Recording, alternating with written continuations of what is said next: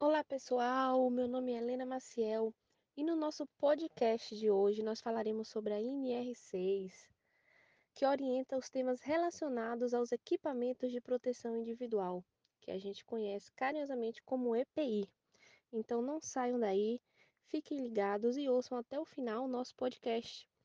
Além de mim, nós também contaremos com a presença ilustre das técnicas em segurança do trabalho, Jéssica Fonseca, Caroline Lima e Gleice Silva.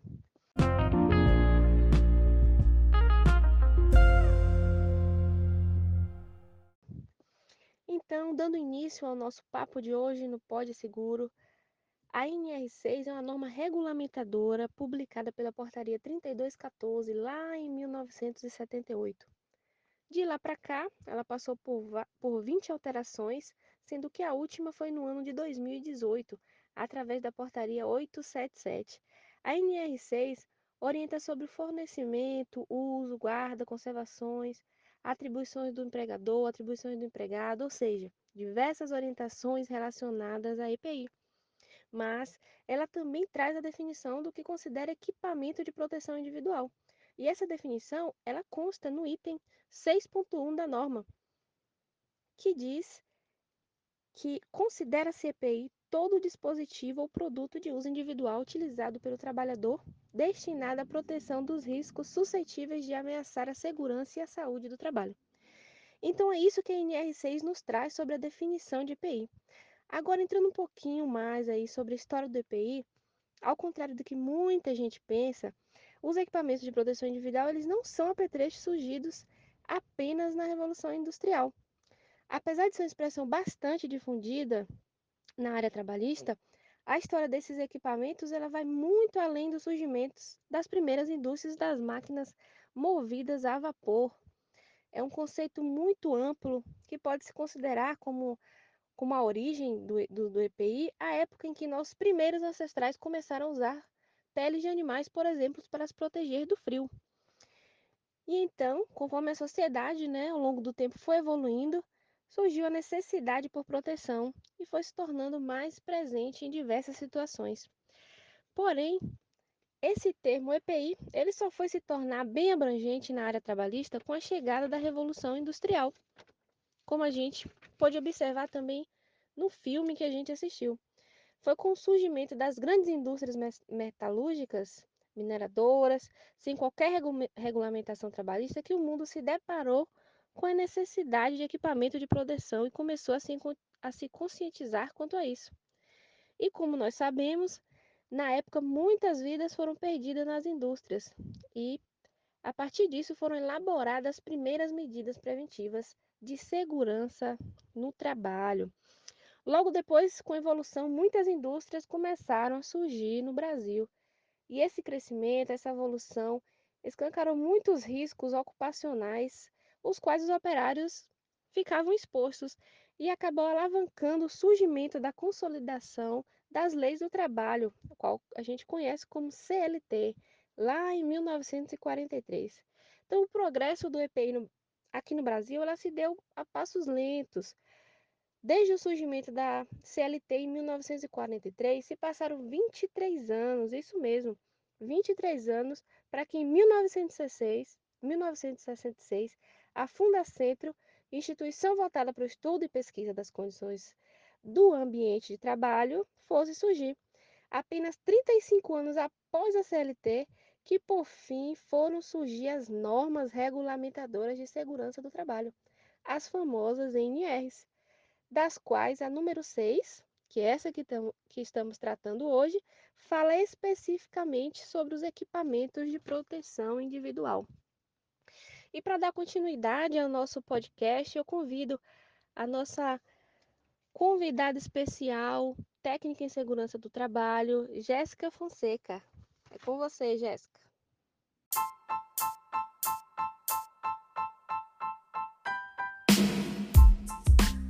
Agora nós vamos falar sobre os tipos de EPI e a saúde do trabalhador. Vamos nessa? Bom, os tipos de EPI utilizados eles podem variar dependendo do tipo de atividade ou risco né, que poderão ameaçar a segurança e a saúde do trabalhador. Né? E também a parte do corpo que se pretende proteger. Então, devemos destacar a proteção da cabeça, que tem um capacete. Além disso, temos a proteção auditiva, né, que é aqueles protetores auriculares e tampões, além de abafadores auditivos de alta eficiência. Temos também a proteção respiratória, que temos a máscara, né, que é aqueles aparelhos filtramentos próprios contra gases e aerossóis, né? Temos também os respiradores faciais completos, né? Além de respiradores semifaciais. Né? Temos também os respiradores descartáveis dobráveis. E além disso, temos os semidescartáveis também. E na parte da proteção ocular e facial, nós temos óculos e viseiras e máscaras, né? Que são importantes. Temos também a proteção das mãos, né? Mãos e braços, que temos as luvas, as braçadeiras, que elas são feitas de diversos materiais e tamanhos, de acordo com o risco né? contra os quais quer proteger. E temos também a proteção de pés e pernas, né? que são os sapatos, os coturnos, né? como a maioria dos bombeiros usam também, botas, tênis. Também vai variando de acordo com o risco né? contra o qual quer proteger. Temos também a proteção contra quedas, que é aquele cinto de segurança, além de sistema também anti-quedas, né? E também temos a proteção do tronco, que é o principal, um dos principais, na verdade, né? Que é o avental e os coletes. Então, esses equipamentos de proteção individual, né, que é o IPI, são de fabricação nacional ou importado também, né? E também poderá ser posto à venda desde que utilize a indicação do certificado de aprovação, que é o conhecido como CA né, que é expedido pelo órgão nacional competente né, em matéria da segurança e da saúde do trabalhador. Então, assim, além de ser importante, temos também as atribuições exigidas pela NR6, né, que cabe ao empregador as seguintes obrigações, que é adquirir o EPI adequado ao risco de cada atividade, exigir seu uso, fornecer também ao trabalhador somente o equipamento aprovado pelo órgão nacional, né, competente em matéria de segurança de saúde do trabalho, além de orientar e treinar o trabalhador sobre o uso adequado, né? que é a guarda e conservação. E temos também a substituir imediatamente o EPI quando estiver danificado ou extraviado. Isso é muito importante. E também responsabilizar-se pela higienização e manutenção periódica, né? ter o cuidado e acompanhamento do produto. Além de comunicar também ao Ministério do Trabalho né? É, qualquer irregularidade observada. Bom, o empregado ele também terá que observar algumas seguintes obrigações, que, tem, que é de extrema importância, que é utilizar o EPI apenas para a finalidade que se destina, né? além de responsabilizar pela guarda e a conservação também dos EPIs, e comunicar ao empregador qualquer alteração que o torne próprio ao uso, né? Tiver vencido, não, não usar, porque isso é importante. E além de cumprir outras determinações do, do empregador sobre o uso pessoal, né? Então, como, quando devemos usar esses EPIs? Ele é feito é, por análise de risco, né? Serão estabelecidas medidas de prevenção para os riscos identificados. Aí, primeiramente, serão tomadas medidas de proteção coletiva, né? Que primeiramente vai analisar o uso dos EPCs, né? Que é a anulação do risco, se possível, além de outras coisas. Então, assim, a partir do momento que as medidas coletivas não fornecerem completa proteção ao trabalhador, é, o EPI ele deve ser adotado. Então, diferentemente dos EPCs, ele que protege diversos trabalhadores, né, de uma só vez, como barreiras antiquedas, né, na beirada de, de prédios, né, os EPIs, eles servirão para a proteção individual de cada trabalhador, né, como os capacetes, o óculos e a proteção.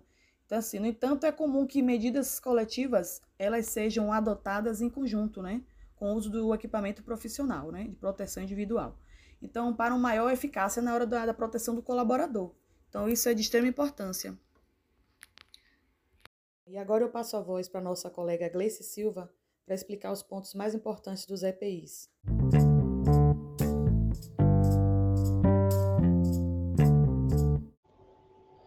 Os equipamentos de proteção individual, além de essenciais para a proteção do trabalhador, visando a manutenção de sua saúde física e proteção contra os riscos de acidentes no trabalho ou doenças do trabalho, podem também proporcionar redução de custos ao empregador que é o caso de empresas que desenvolvem atividades insalubres e que o nível de ruído, por exemplo, está acima dos limites de tolerância previstos na NR15.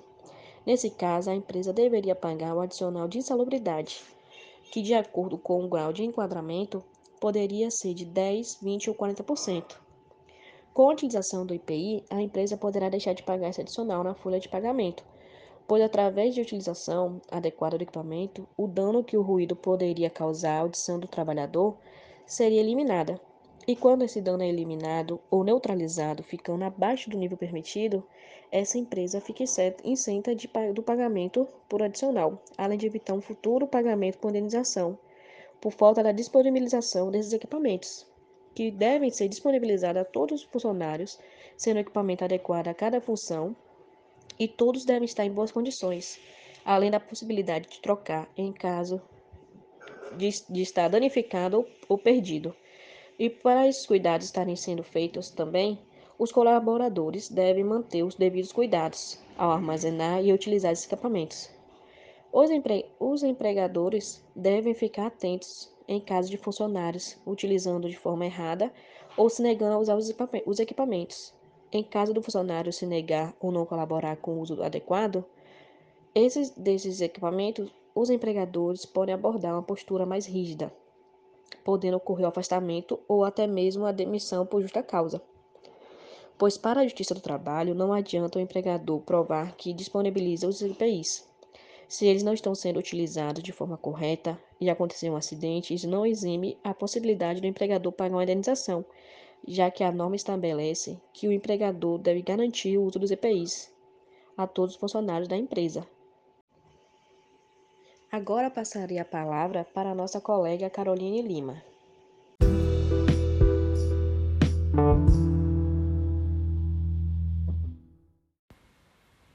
As empresas que podem oferecer algum risco ocupacional aos seus funcionários, elas devem elaborar um estudo desses riscos que podem gerar e assim conhecer todos os equipamentos de proteção individual, ou seja, os EPIs necessários que devem ser fornecidos a esses funcionários. Para assim reduzir ou neutralizar os perigos, protegendo os profissionais individualmente, reduzindo lesões e, e consequentemente, os afastamentos.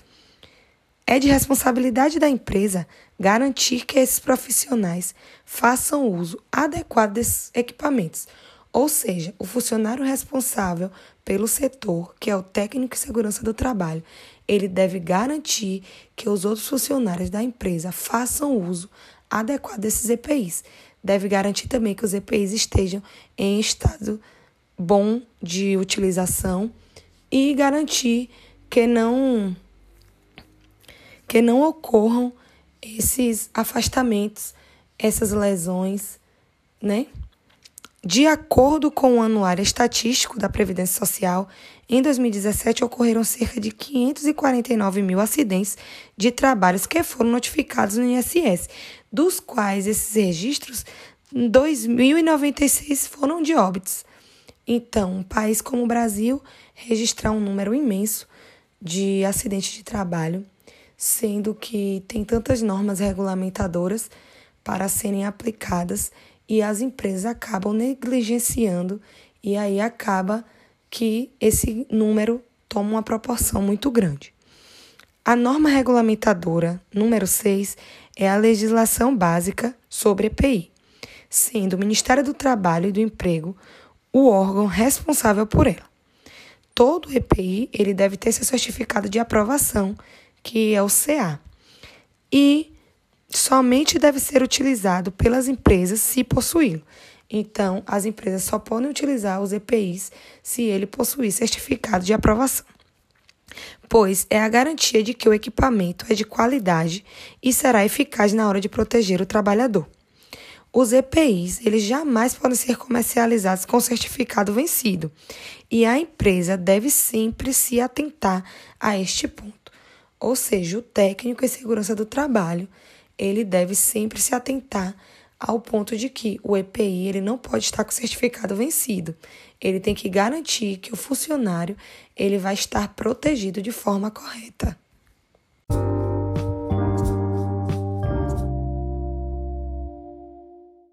E esse foi o nosso podcast do Instituto Federal da Bahia, Campos Ilhéus, da disciplina Introdução à Saúde do Trabalho ministrado pelo docente Ubaldo José Costa dos Anjos. Espero que vocês tenham gostado e até a próxima.